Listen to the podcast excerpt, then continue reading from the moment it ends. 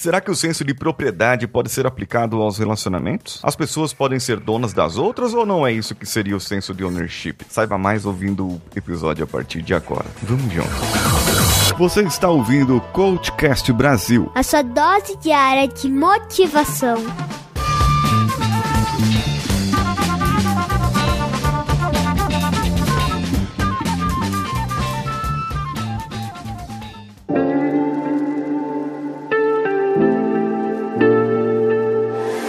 Sou Paulinho Siqueira e eu estou para falar aqui com você sobre relacionamentos. Mas antes eu tenho um recado para você. Lá no meu Instagram, o paulinhosiqueira.oficial, eu falei sobre o ownership e como algumas pessoas podem interpretar diferente o que é esse senso de propriedade. Eu estou esperando você lá. Vai, vai lá, paulinhosiqueira.oficial. Sobre relacionamentos, o que muita gente não conta é que quando você está casado, você tem responsabilidades. Verdade. Você tem responsabilidade. Existem algumas características né, uh, que, que estão presentes no ownership dentro das, das empresas que isso pode ser levado para os relacionamentos. Uma das, das características é a visão de futuro, que deve ser compartilhada com o casal. Não adianta você, homem, querer comprar uma casa e a mulher querer alugar uma casa. A mulher querer comprar um carro e o cara querer comprar outro carro ou não querer carros. Ambos devem compartilhar a sua visão de futuro. Se isso fosse compartilhado antes de se casar, nós teríamos evitado um monte de problemas e um monte de desentendimentos. Agora, não falaram sua visão de futuro, ninguém falou, então vamos deixar do jeito que tá. Mas olha, uma das características para você ter o ownership é essa visão de futuro compartilhada. A outra é a proatividade. Antecipar-se diante de situações e possíveis problemas que possam acontecer. É o camarada evitar saidinhas, a mulher evitar é, a fazer algo que o marido não gosta. Sim, gente. Você é casado, você é casada, não são mais solteiros, não. Cada um agora tem responsabilidades mútuas dentro da própria casa. Ah, mas eu tenho o meu salário e o meu marido tem o salário dele, cada um gasta o seu. E está errado, a visão de futuro não está compartilhada. E isso está afetando o terceiro ponto, que é o comprometimento. É uma postura de envolvimento, de ser responsável por aquilo que você está fazendo. E, e ser responsável, estar envolvido num relacionamento, não é só sexo, não é só flores. É você cuidar do filho, é cuidar da filha quando precisa. É você fazer o que precisa ser feito. Ah, e olha, eu vou te falar uma coisa, viu? Tem um outro ponto aqui que afetou bastante a minha vida nesses dias. Um outro, o quarto ponto, é o entusiasmo e a paixão. Você tem que fazer tudo com prazer. E para fazer com prazer, você tem que desgastar a sua energia para aquilo. Se você não tá mais com vontade de ficar com a sua mulher, se você não tá mais com vontade de curtir uma louça do lado dela, ou fazer uma janta, ou mesmo que for dividir uma pizza e vocês estejam juntos, ou ir num restaurante, ou brincar com os filhos, tudo isso deve ser feito com entusiasmo, com paixão, com vontade, dar o seu máximo, estar ali presente, e não com o celularzinho do lado, não, conversar com as pessoas, brincar com as pessoas, se divertir com eles, com aqueles da sua família que estão ali ao seu lado no seu relacionamento. O outro ponto é a colaboração. Colabore com as pessoas, colabore com a sua esposa, colabore com o seu esposo. Se todo mundo se colaborar ali, acaba no final todo mundo transando, não é verdade? É, dá certo para todo mundo. Mas não, não, olha, eu, eu,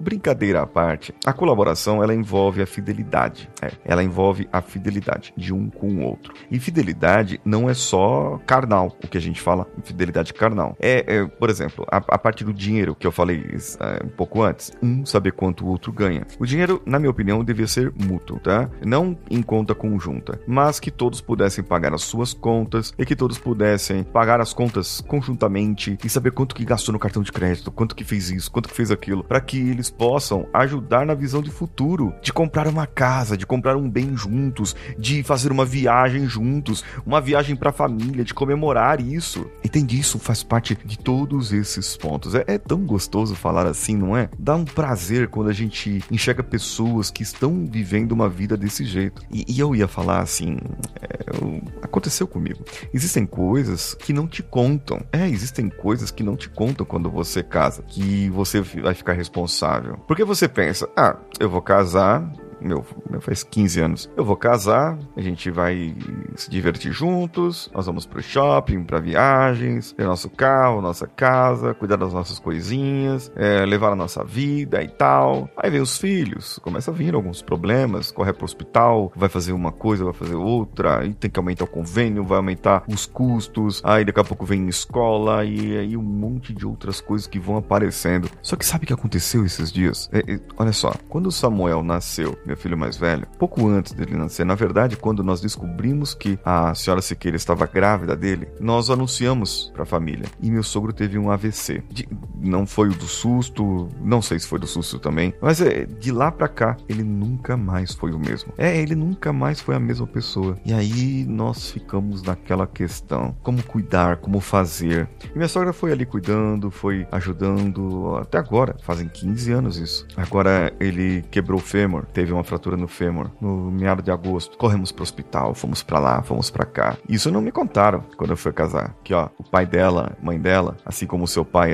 e a sua mãe, vocês também vão ter que ajudar um ou outro a cuidar, viu? Não, ninguém, ninguém contou não. Sabe o que o pessoal conta? Que é uma das maiores mentiras que você não casa com a família. E é, eu, olha, é uma mentira lavada essa. Isso aqui tá lá no meu Instagram, viu? A maior mentira que já contam sobre relacionamentos é que você não casa com a família, você casa com a esposa. É uma das piores mentiras. Por quê? Você tem sim responsabilidades com a família. E a família dela importa, a sua família importa e todos devem ser comprometidos com isso e colaborar com essa parte. É, eu gostaria de saber o que você acha, o que você entende sobre relacionamentos e o que você acha sobre essa minha reflexão nesse episódio. Eu estou esperando você também comentar comigo lá no meu Instagram. Eu sou Paulinho Siqueira. Meu Instagram, paulinhosiqueira.oficial. Um abraço a todos e vamos juntos!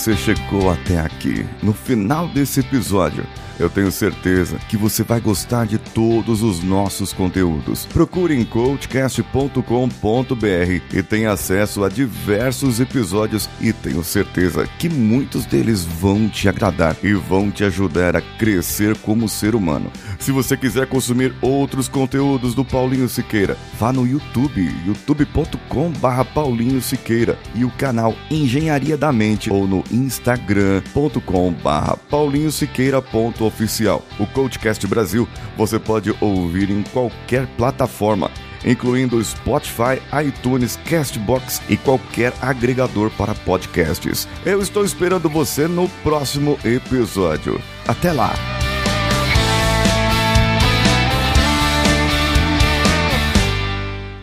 Esse podcast foi editado por Nativa Multimídia, dando alma ao seu podcast.